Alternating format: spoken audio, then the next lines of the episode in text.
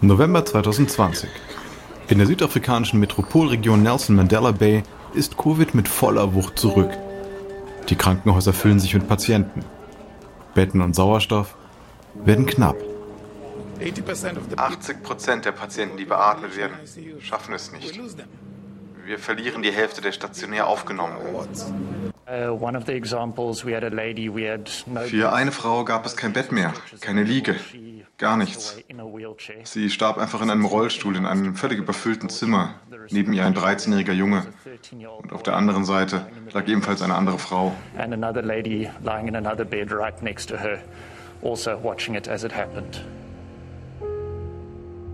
Noch vor ein paar Wochen schien das Virus auf dem Rückzug. Nun verbreitet es sich ungebremst. Die Gesundheitsbehörden müssen schnell herausfinden, was der Grund dafür ist.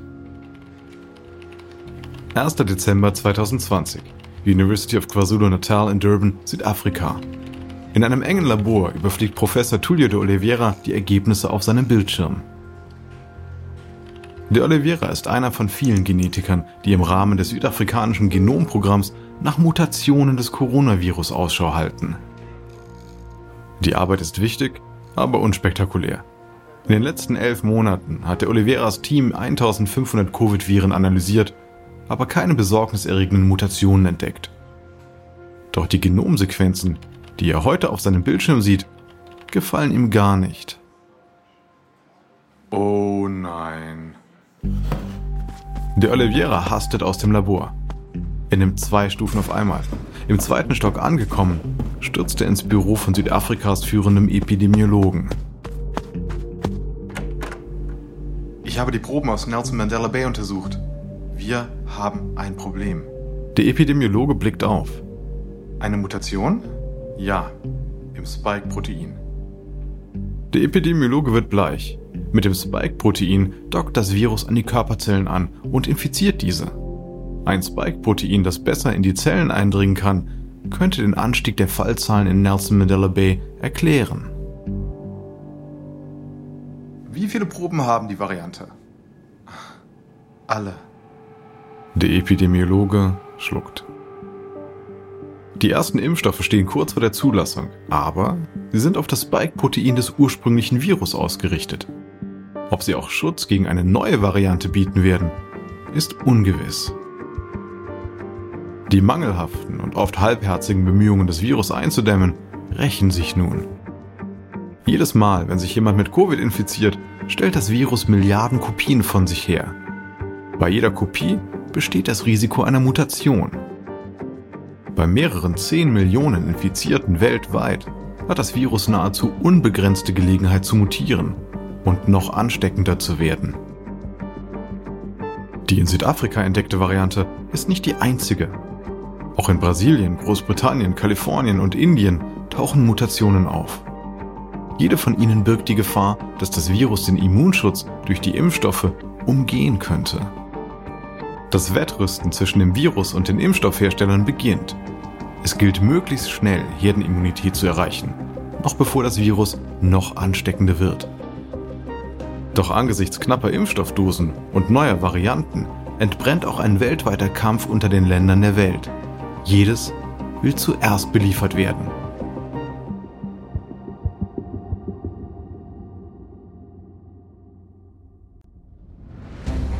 Ich bin Alexander Langer für Wandery und das ist Kampf der Unternehmen.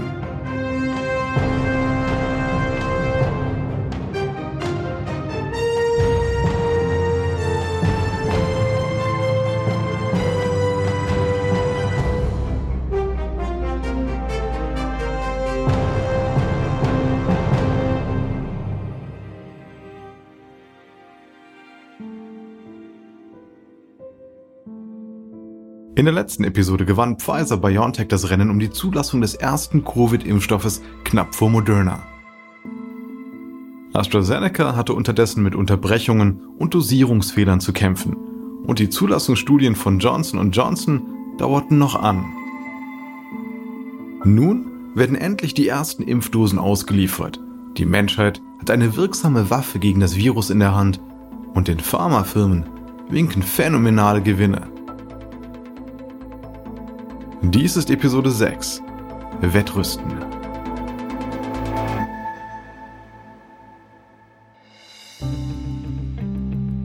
Dezember 2020. In den USA grassiert das Virus vor allem in den Bundesstaaten, die sich gegen strikte eindämmende Maßnahmen entschieden haben. Täglich infizieren sich 300.000 US-Bürger mit dem Virus. Bis Weihnachten werden mehr Amerikaner an Covid gestorben sein, als im Zweiten Weltkrieg ums Leben gekommen sind. Doch während die Todeszahlen steigen und Präsident Trump noch immer mit seinem Wahlverlust hadert, sorgt seine Impfstoffinitiative Operation Warp Speed für die Zukunft vor. Die US-Regierung nimmt ihr Vorkaufsrecht für weitere 100 Millionen Dosen des Moderna-Vakzins für das zweite Quartal des nächsten Jahres in Anspruch. Äh, gerade eben hat Pfizer bekannt gegeben, dass die US-Regierung 100 Millionen zusätzliche Impfstoffdosen bestellt hat.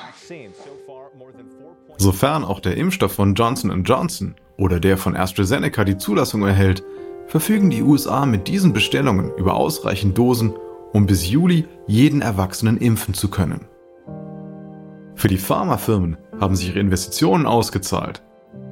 Pfizer rechnet bei seinem Impfstoff mit einem weltweiten Umsatz in Höhe von mindestens 15 Milliarden Dollar. Moderna geht noch einen Schritt weiter und rechnet sogar mit 18 Milliarden. Doch die wenigen verfügbaren Impfstoffdosen sind weltweit Mangelware. Jedes Land will seine Bevölkerung schützen. Angesichts der immensen Nachfrage haben die Hersteller den Markt in der Hand.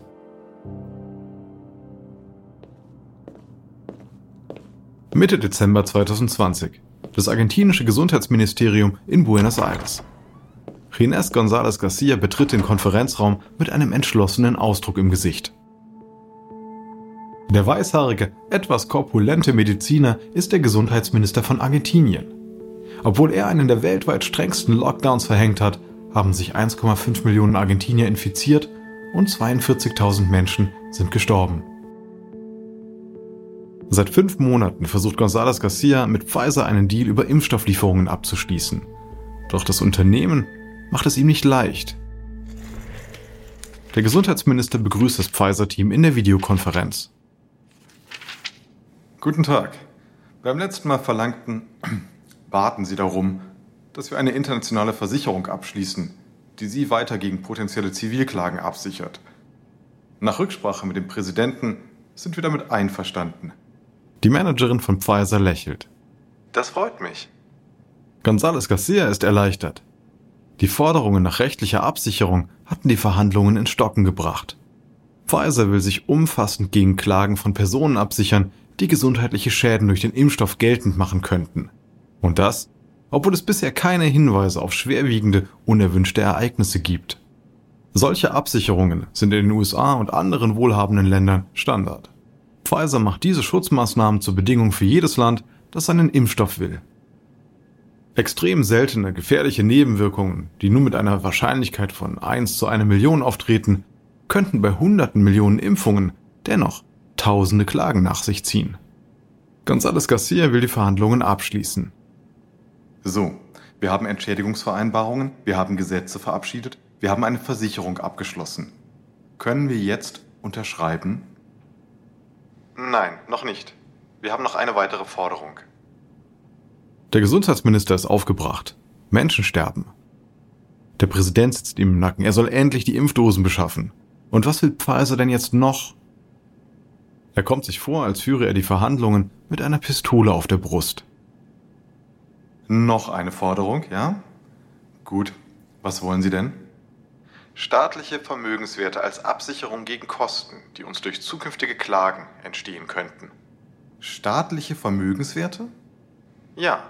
Botschaftsgebäude, Militärbasen, Rücklagen der Zentralbank und so weiter.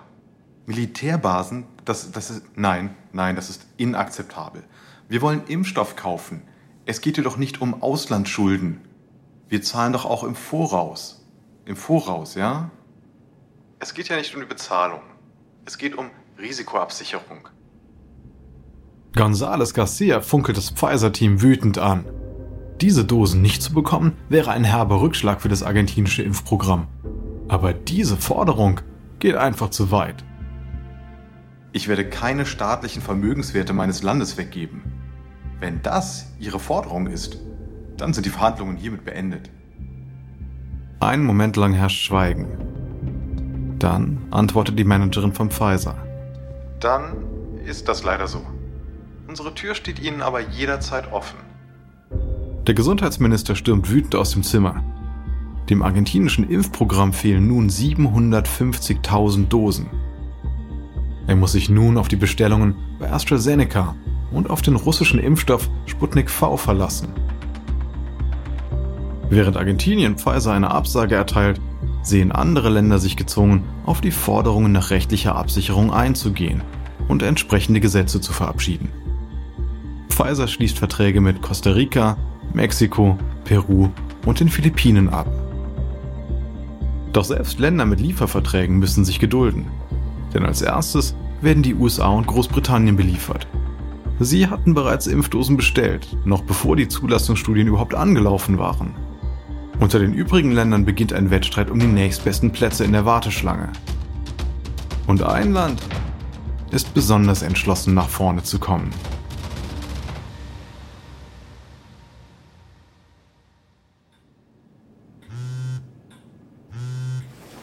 Um 2 Uhr nachts klingelt das Mobiltelefon von Pfizer-Chef Albert Burla. Verschlafen schaut er aufs Display, um zu sehen, wer ihn da anruft. Es ist der israelische Premierminister Benjamin Netanyahu. Wieder einmal. Burla steht auf und nimmt den Anruf entgegen. Hi, Premierminister? Mr. Burla, es tut mir sehr leid, Sie so früh zu stören. Aber Sie wissen ja, ich weiß nie, wann ich mal eine freie Minute habe. Außerdem habe ich hier einen Vorschlag, der Sie bestimmt interessieren wird. Burla ist es mittlerweile gewohnt, Anrufe von Regierungschefs zu bekommen. Pfizer ist die Nummer 1. Moderna kommt mit der Produktion nicht hinterher. Johnson Johnson hat noch keine Zulassung. Und AstraZeneca? Naja, der kostengünstige Impfstoff von AstraZeneca wurde zwar häufiger bestellt als der von Pfizer, aber die Produktion läuft gerade erst an und die Herstellung dauert länger. Staatsführer, die es eilig haben, wenden sich also an Pfizer. Und Netanyahu ist definitiv jemand, der es eilig hat. Ihm stehen Wahlen und ein Prozess wegen Korruption bevor. Ein erfolgreiches Impfprogramm könnte ihm den notwendigen Aufwind verschaffen. Burla setzt seine Brille auf und geht in sein Arbeitszimmer. Für Sie habe ich immer Zeit, Premierminister. Wie lautet Ihr Vorschlag? 10. Januar 2021 internationaler Flughafen Ben Gurion außerhalb von Tel Aviv, Israel. Auf dem Rollfeld lacht Netanyahu in die Kameras, während 700.000 Impfstoffdosen von Pfizer ausgeladen werden. Ein großartiger Tag für Israel. Ein Flugzeug voller Hoffnung. Ab heute beschleunigen wir unser Impfprogramm auf 170.000 Impfungen pro Tag. Das ist Weltrekord. Für diese Vorzugsbehandlung hat Netanyahu ein Angebot gemacht, das Pfizer nicht ablehnen konnte. 30 Dollar pro Dosis. 50 Prozent mehr als das, was die USA bezahlen. Darüber hinaus bestellt Netanyahu genug Dosen, um jeden Erwachsenen in Israel vollständig zu impfen. Darüber hinaus bietet Israel an, Pfizer Daten zur Wirksamkeit des Vakzins aus seinem Impfprogramm zu liefern. Der Deal befördert Israel in die oberste Liga der Staaten, die über Impfdosen verfügen. Während Pfizer die Lieferungen für Israel hochfährt, warten andere Länder noch auf ihre Bestellungen. Es ist Ende Januar 2021. Der Geschäftsführer von AstraZeneca, Pascal Soriot, spricht per Videokonferenz mit Sandra Galina. Sie ist die Leiterin des EU-Impfprogramms. Ihre Stimmung ist mehr als geladen. 100 Millionen Impfdosen in diesem Quartal waren vereinbart. Jetzt sollen es nur 25 Millionen sein? Das ist Vertragsbruch. Die EU-Kommission war eigentlich zuversichtlich ins Jahr 2021 gestartet. Sie hatte bei AstraZeneca, Johnson Johnson, Pfizer, BioNTech und Moderna genügend Impfstoffe bestellt, um die 450 Millionen Menschen in der EU zweimal zu impfen. Doch dann kündigte Pfizer an, die Lieferungen um mehrere Wochen zu verschieben, um sein Werk in Belgien vergrößern zu können. Die Kommission nahm den Rückschlag gelassen hin. Sie ging davon aus, dass AstraZeneca die Lücke schließen würde. Aber AstraZeneca ist ebenfalls in Verzug. Diese Nachricht sorgt für Aufruhr. Frankreich und Spanien haben ihre Impfprogramme ausgesetzt. Ungarn tanzt aus der Reihe und hat Gespräche mit Russland über Bestellungen des Impfstoffs Sputnik V aufgenommen. Die Glaubwürdigkeit der Kommission und die Einheit Europas stehen auf dem Spiel. Sorio versucht zu erklären. Wir können nicht einfach das Rad schneller drehen, um mehr Dosen zu bekommen. Die Herstellung von Impfstoffen dauert nun mal seine Zeit. Für jede Charge brauchen wir 120 Tage, bis der Impfstoff bereitsteht. Das klappt nicht immer gleich gut. Leider war die Ausbeute in Belgien gering. Wir müssen das optimieren, aber das dauert. Galina winkt ab. Das Vereinigte Königreich scheint reichlich Dosen von AstraZeneca zu haben. Kommen Sie einfach Ihrer Verpflichtung nach, Europa seinen Anteil zu geben. Unser Vertrag mit der britischen Regierung räumt Großbritannien Vorrang bei den Lieferungen ein. Außerdem haben die Briten drei Monate vor der EU geordert. Sie haben 100 Millionen Dosen versprochen. Das war auch geplant, aber es steht eben nicht im Vertrag. Wir werden uns das nicht bieten lassen. Wir könnten Exportbeschränkungen beschließen, um sicherzustellen, dass wir unseren Anteil bekommen. Sorio ist schockiert. Das wäre ein großer Fehler. Alle Impfstoffe sind von globalen Lieferketten abhängig. Wenn sie Exporte unterbinden, könnten sich andere Staaten rächen und die Impfstoffproduktion könnte zum Stillstand kommen. Die Drohungen der Kommission machen die Verzweiflung der Länder deutlich. Covid hat Volkswirtschaften zerstört, Millionen getötet, Arbeitsplätze vernichtet und Gesundheitssysteme an den Rand des Zusammenbruchs gebracht. Noch Monate nach der Infektion leiden viele Überlebende unter Langzeitfolgen wie Gedächtnisprobleme, chronischer Müdigkeit und massiven Lungenschäden. Hinzu kommt das Wissen um das Risiko durch neue, gefährlichere Varianten, die sich vermehren und ausbreiten.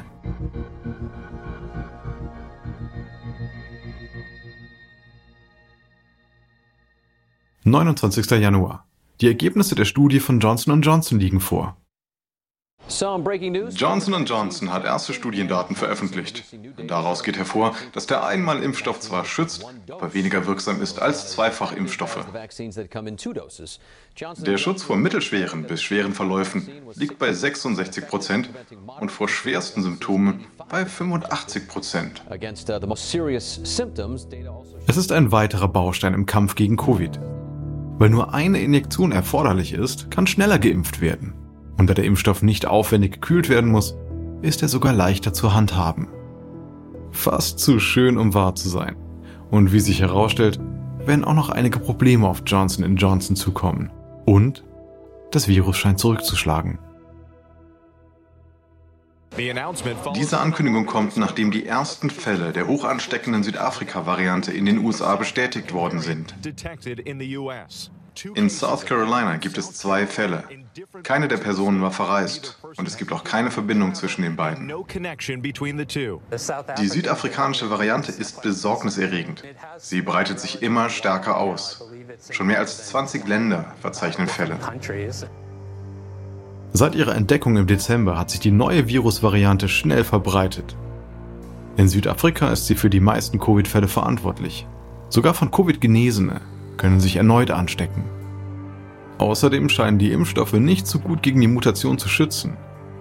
Die Wirksamkeit des Johnson Johnson Vakzins sinkt in Südafrika von 66 auf 47 Prozent. Laboruntersuchungen von Pfizer und Moderna liefern ähnliche Hinweise. Für AstraZeneca sieht es noch schlechter aus. In einer kleinen südafrikanischen Studie schützt der Impfstoff nur noch zu 22 Prozent vor leichten bis mittelschweren Verläufen. Deshalb kündigen die Pharmafirmen an, ihre Impfstoffe schon bald an die neuen Varianten anzupassen.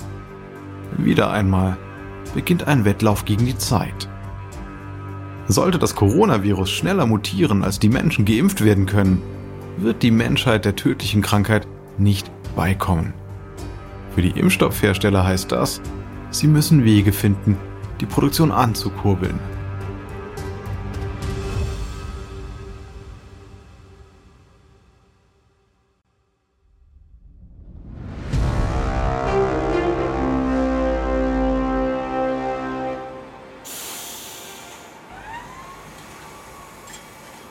Februar 2021, Portage, Michigan.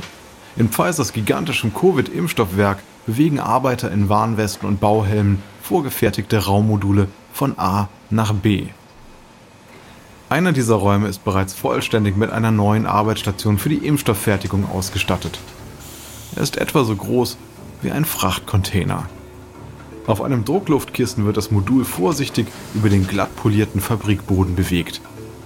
Der Werksleiter gibt Anweisungen. Nach links, nach links. 90 Grad nach rechts von mir aus. Die Arbeiter richten den Raum aus. Gut, gut. Jetzt ganz vorsichtig absetzen. Die Arbeiter lassen das Modul neben einem Raum herunter, den sie zuvor positioniert haben. Das Ganze erinnert an das Bauen mit Legosteinen. Die neuen Anlagen sollen Produktionsprozesse beschleunigen. Schon im Sommer 2020 hatte Pfizer den Bedarf für zusätzliche, schnell verfügbare Produktionskapazitäten erkannt. Die Fertigbauweise mit kombinierbaren Fertigblöcken ist schneller als das konventionelle Bauen und sie bietet größte Flexibilität. Pfizer will noch vor dem Jahresende 2021 mehr als 2 Milliarden Impfstoffdosen produziert haben. Jetzt, da mehrere Impfstoffe zugelassen sind, macht der Hersteller das Rennen, der am schnellsten die meisten Dosen produzieren kann. Jede Auslieferung bringt nicht nur Geld, sondern sichert auch neue Aufträge. Deshalb setzen die Unternehmen alles daran, ihre Produktionsabläufe zu optimieren und die Herstellungszeit zu verkürzen. Es gelingt sogar, mehr Dosen in die Fläschchen zu füllen. Pfizer-Ampullen enthalten nicht mehr 5, sondern 6 Dosen und Moderna darf nun 15 statt 10 Dosen abfüllen. Außerdem kooperieren sie mit Konkurrenten, deren eigene Impfstoffkandidaten aus dem Rennen sind. So produziert der französische Pharma-Riese Sanofi das Vakzin von Pfizer BioNTech, nachdem sein eigener Impfstoff in Studien versagt hat. Der australische Konzern CSL, dessen Impfstoff falsch positive HIV-Tests zur Folge hatte, stellt nun AstraZeneca-Dosen her. Und in den USA unterstützt Merck nach dem Scheitern seiner eigenen Impfstoffentwicklung Johnson Johnson bei der Produktion. Aufgrund dieser Produktionssteigerungen gibt der neu vereidigte US-Präsident Joe Biden dem amerikanischen Volk am 12. März ein kühnes Versprechen. Dank all unserer Bemühungen werden wir bis Ende Mai genug Impfstoff haben, um alle Erwachsenen in den USA impfen zu können. Damit liegen wir Monate vor dem Zeitplan. Doch nur ein paar Kilometer vom Weißen Haus entfernt wird kurz darauf eine Entdeckung gemacht, die dieses Ziel gefährden könnte.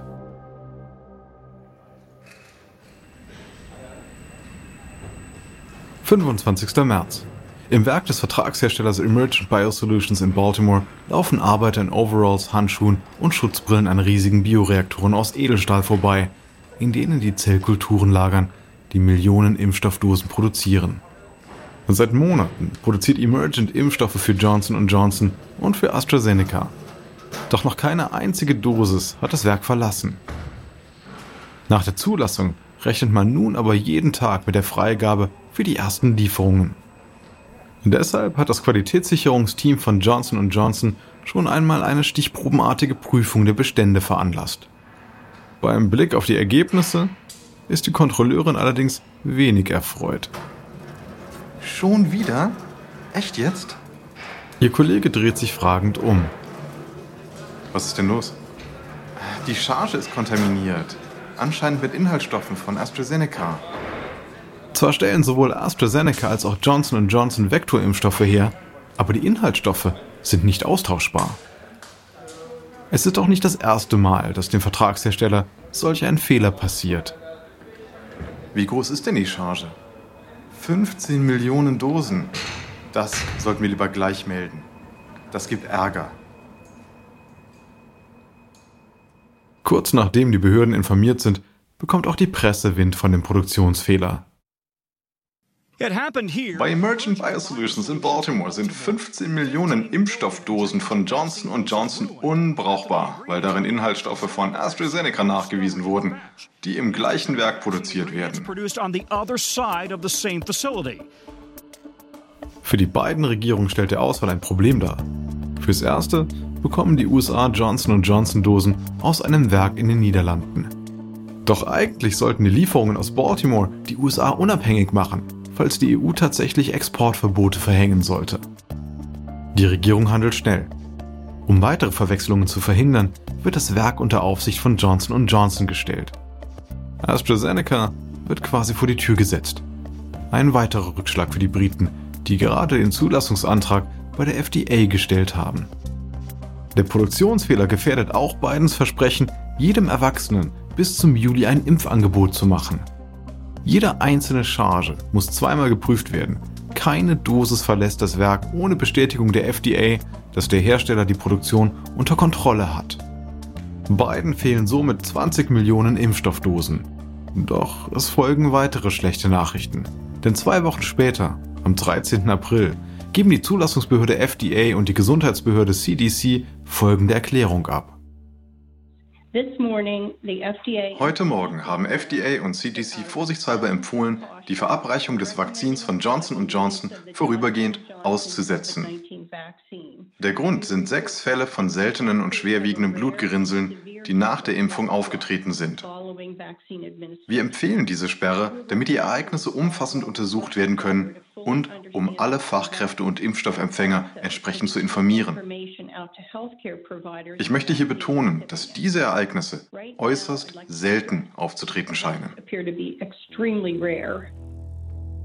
Zwei Wochen lang prüfen CDC und FDA die Daten und erarbeiten Leitlinien zur Erkennung und Behandlung von Gerinnseln.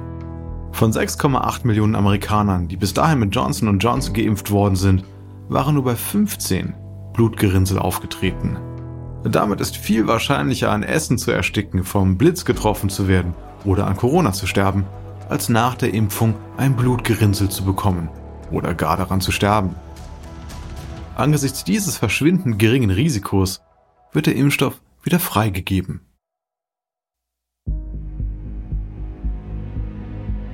Im Januar 2020 wäre es unvorstellbar gewesen, dass die USA im Frühjahr 2021 trotz des Ausfalls von 15 Millionen Dosen und der zeitweisen Sperre eines Vakzins noch immer ausreichend Vorräte haben könnten, um die Impfkampagne fortzusetzen. Zu Beginn der Pandemie glaubten nur wenige, dass bis Sommer 2021 überhaupt ein Impfstoff verfügbar sein könnte. Mittlerweile sind weltweit ein Dutzend im Einsatz und es werden mehr. Es ist ein Triumph von Wissenschaft, Produktion und Logistik, wie er in der Geschichte seinesgleichen sucht. Auch für die Unternehmen, die mutig vorangegangen sind, hat sich vieles verändert. Moderna und BioNTech sind keine kleinen Startups mehr, sondern weltweit bekannte Marken mit Milliardengewinnen. Pfizer konnte seinen Gewinn ebenfalls um Milliarden steigern und verfügt dank der Kooperation mit BioNTech nun über hervorragende mRNA-Expertise.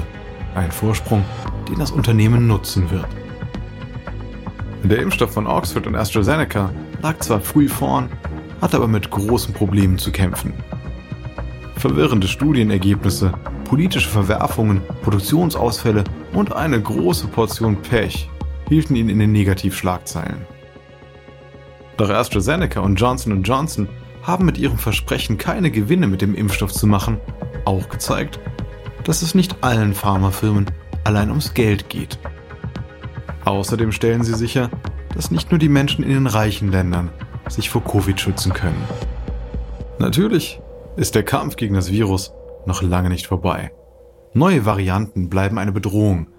Milliarden Menschen müssen erst noch geimpft werden und wahrscheinlich werden auch schon bald regelmäßige Boosterimpfungen erforderlich sein. Als die Welt sich 2020 innerhalb weniger Monate mit einem tödlichen Virus konfrontiert sah, erschien die Entwicklung eines rettenden Impfstoffes als schier unlösbare Aufgabe. Doch trotz aller Herausforderungen haben wir mit den Impfungen endlich eine Waffe in der Hand, mit der wir das Virus besiegen können.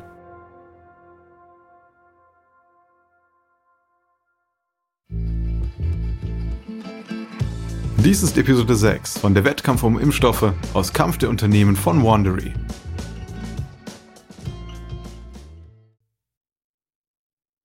Ein kurzer Hinweis zu den Dialogen, die Sie soeben gehört haben. Wir wissen natürlich nicht genau, was gesprochen wurde. Doch die Dialoge basieren nach bestem Wissen auf unseren Recherchen. Ich bin Ihr Sprecher, Alexander Langer. Tristan Donovan hat diese Geschichte geschrieben. Karen Lowe ist unsere leitende Produzentin und Redakteurin. Herausgegeben und produziert von Emily Frost. Das Original Sounddesign stammt von Kylie Randell. Kate Young ist unsere Associate Producerin. Unser Produzent ist Dave Schilling. Unsere ausführenden Produzenten sind Jenny Laurel Backman und Marshall Louis. Erstellt von Hernan Lopez für Wandery.